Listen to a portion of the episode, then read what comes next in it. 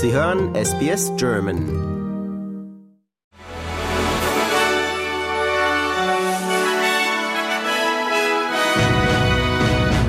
Sie hören den SBS German News Flash an diesem Dienstag, den 23. Januar. Mein Name ist Julia Greve.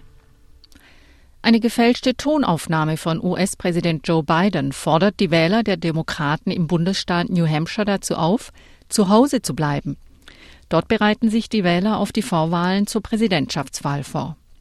In dem automatisierten Anruf werden die Wähler aufgefordert, ihre Stimmen für die Wahlen im November aufzusparen.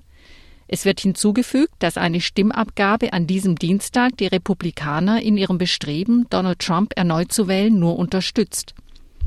Das Weiße Haus bestätigte am Montag, dass der Anruf nicht von beiden aufgezeichnet wurde und sagte, der Vorfall zeige die Herausforderungen, die neue Technologien insbesondere vor den Präsidentschaftswahlen im November mit sich bringen. Die USA und Großbritannien haben weitere Angriffe gegen Houthi-Rebellen durchgeführt, diesmal in der jemenitischen Hauptstadt Sanaa. Das US-Verteidigungsministerium teilte in einer gemeinsamen Erklärung mit Großbritannien mit, dass die Militäraktion von Australien, Bahrain, Kanada und den Niederlanden unterstützt wurde. Die Houthis behaupten, auch ein US-Frachtschiff vor der jemenitischen Küste getroffen zu haben. US-Verteidigungsbeamte bestreiten den Angriff. Die Houthi-Rebellengruppe hat indes bekräftigt, auf jeden Angriff auf den Jemen reagieren und aus Protest gegen Israels Krieg im Gazastreifen weiterhin Schiffe anzugreifen, die das Rote Meer durchqueren. Die Europäische Union wird die US-Initiative zur Sicherung der Schifffahrt im Roten Meer unterstützen, um die Handelsschifffahrt zu sichern. Darauf haben sich die EU-Außenminister in Brüssel gestern geeinigt. Die Angriffe auf Houthi-Stützpunkte, wie sie die USA und Großbritannien durchführen, will die EU allerdings nicht unterstützen. Die EU-Mitgliedstaaten werben für eine Zwei-Staaten-Lösung, um den Krieg im Gazastreifen zu beenden. Die Priorität sei die humanitäre Situation im Gazastreifen. Doch um Frieden zu erreichen, müssten die Ursachen des Konflikts beseitigt werden, erklärte der EU-Außenbeauftragte Josep Borrell nach dem EU-Außenministertreffen in Brüssel. Australien hat zum ersten Mal Cybersanktionen gegen einen Russen verhängt, der im Oktober 2022 in das private Netzwerk von Medibank eingedrungen war.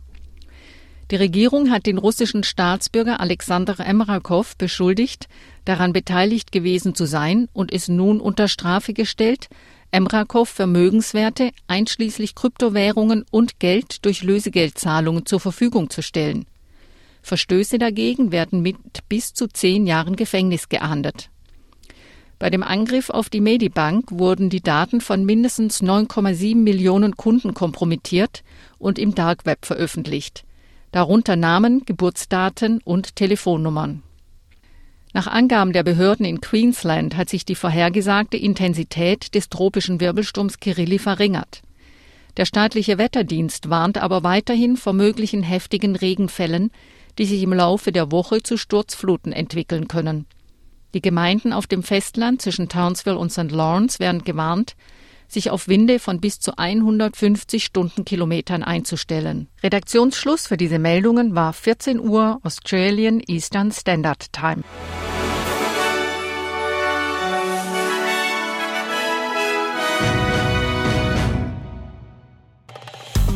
Liken, teilen und kommentieren Sie unsere Inhalte bei facebook.com/sbsgerman.